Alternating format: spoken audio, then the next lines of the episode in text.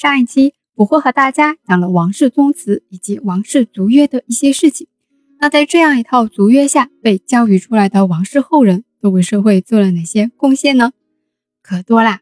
王氏后人做的好事啊，可太多了。王家历代都有救济贫困的百姓，集资建设抵抗倭寇的堡垒，还修建寺庙，为家乡铺桥修路。修路啊很重要，我们都说要致富先修路，对吧？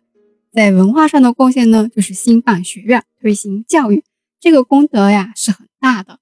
诸如此类的上行义举呢，还有很多很多。这样的一个家风，对当地的风气也起到了一个非常正面的影响。王家一直人丁兴旺，因此啊，宗祠自然也格局不小，非常气派。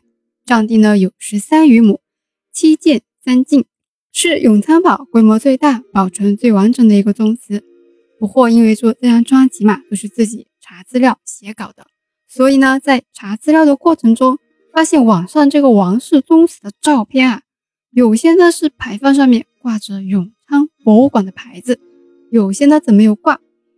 不过呢，回忆了一下，二零年的时候，我们温州博物馆组织了我们志愿者团队去永昌堡参观学习时啊，因为是两年前了嘛，所以呢，不惑也不太记得“王氏宗祠”这四个字上面啊，到底呢是有没有挂着永昌堡博物馆这个牌子的。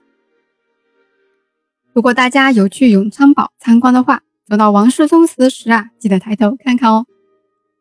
王氏宗祠的石牌楼啊，它非常大气，四柱三门，中间大，两边小，用花岗岩石建的。我们知道花岗岩石啊很坚硬嘛，牌坊上面的雕刻啊也非常漂亮。上面部分呢是前后都有双石岩，在横梁外还刻了双狮抢球，里面则刻了双凤凰和各式花纹。所以啊，王氏宗祠这个石牌楼啊，还有另外一个名字叫双凤石牌楼。石牌楼旁边还有一对石狮子，这一对石狮子啊比较特别，哪里特别了呢？他们的头啊不是朝着前方看的，而是扭头互相看对方，非常有意思。那我们进入这个宗祠里头之后啊，就会看到两面碑墙，但是这些碑记啊不是明朝时期的，而是近代的，基本呢是一九九零年左右的。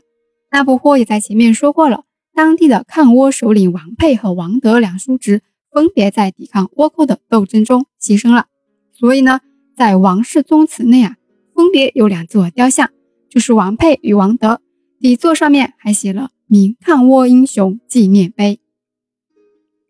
前面讲解永昌堡时啊，只是提到了王佩和王德两人，现在呢讲王氏宗祠了，那我们就好好介绍一下这两位叔侄。王佩，公元一四八五年出生。公元一五五八年离世，字子大，号仁山，温州龙湾区永昌镇人。王佩的出身很好啊，官宦世家。他的舅父呢非常有名，是谁呢？明朝的内阁首辅张聪，也是我们温州龙湾人。关于张聪，我会在后面单独讲解给大家。王德，公元一五一七年出生，公元一五五八年离世，字如修，号东华。进士出身，出授山东东昌推官。推官的上班内容呢，就是弄下推钩、御送之类的事情。之后啊，被授予直隶大名推官及京师户科给事中，就是升官了。一五五零年，北方的少数民族忽然来到京都骚扰，王德接到旨意呢，要去山东募兵，并被朝廷破格提升为广东按察司佥事。但是呢，因为整个过程中，与府台意见不合，于是啊就生病辞官，回到家乡侍奉老母亲了。一五五二年，明嘉靖三十一年，大批倭寇登陆东南沿海，王佩立马组织了千余人对倭寇进行抵抗。王德毅然相助，叔父抵抗倭寇，以保护当地黎民百姓的人身安全。一五五六年，明嘉靖三十五年十月，倭寇从南溪江渡江抵达龙湾。王氏叔侄带领精兵与倭寇展开厮杀。当时的王佩已经七十二岁了，仍旧英勇无比，以致倭寇顿溃。一五五七年，又歼灭倭寇于眉头，长首七个。眉头呢是个地名，现在是温州市龙湾区海城街道。一五五八年，明嘉靖三十七年四月，倭寇又打回来了。